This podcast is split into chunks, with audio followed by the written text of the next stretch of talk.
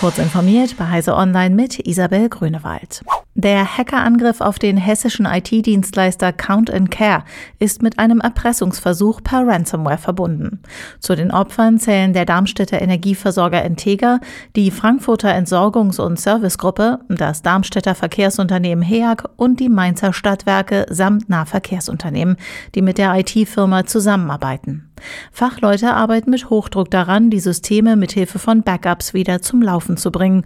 Kundendaten sind wohl nicht von der Cyberattacke betroffen.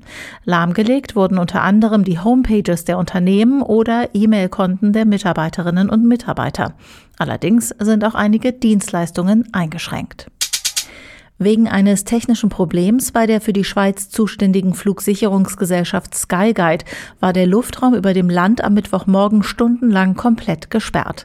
Lahmgelegt waren damit auch die Flughäfen Zürich und Bern.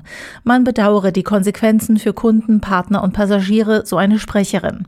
Die Schweizer Airline Swiss leitete Flüge in die Schweiz zu Flughäfen in den Nachbarländern um. Die Sprecherin versicherte dem Tagesanzeiger, dass man im Moment nicht von einer Hackerattacke ausgehe. Es handle sich um einen Hardware-Defekt bei einer Netzwerkkomponente. Schadsoftware, Datenklau oder Betrug mit Kryptowährung. Niedersachsens Ermittler sollen künftig besser auf die schnelle Entwicklung der Internetkriminalität reagieren. Mit einem digitalen Assistenten können die ersten Ermittlungsmaßnahmen effizienter und zielgerichteter werden, wie das Innenministerium mitteilte. Der sogenannte Cyberguide soll vor allem Beamten bei der Anzeigenaufnahme helfen, die sonst eher nicht mit Internetkriminalität beschäftigt sind. Eine präzise und schnelle Weitergabe von Infos sei eine wichtige Voraussetzung im Kampf gegen Kriminalität im Netz.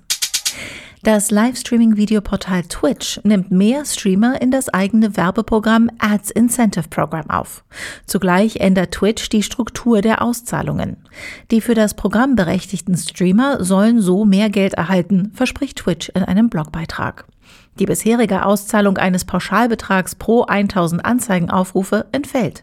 Stattdessen beteiligt Twitch die Streamer prozentual am Umsatz, wie aus dem Blogbeitrag von Twitch hervorgeht. 55 Prozent der Einnahmen pro Anzeige, die im Stream erzeugt werden, fließen dann an den Streamer. Diese und weitere aktuelle Nachrichten finden Sie ausführlich auf heise.de. Werbung Dell Technologies bietet Unternehmen End-to-End-IT-Lösungen an, von Laptops, Desktops und Zubehör bis zu Servern, Storage und Netzwerklösungen. Egal über welchen Kanal, auf Dell.de, per Telefon oder auch direkt über WhatsApp, das Dell Technologies Beratungsteam arbeitet direkt mit Ihnen zusammen und geht auf Ihre speziellen Herausforderungen und Bedürfnisse ein. Mehr Informationen auf Dell.de slash kmu-beratung.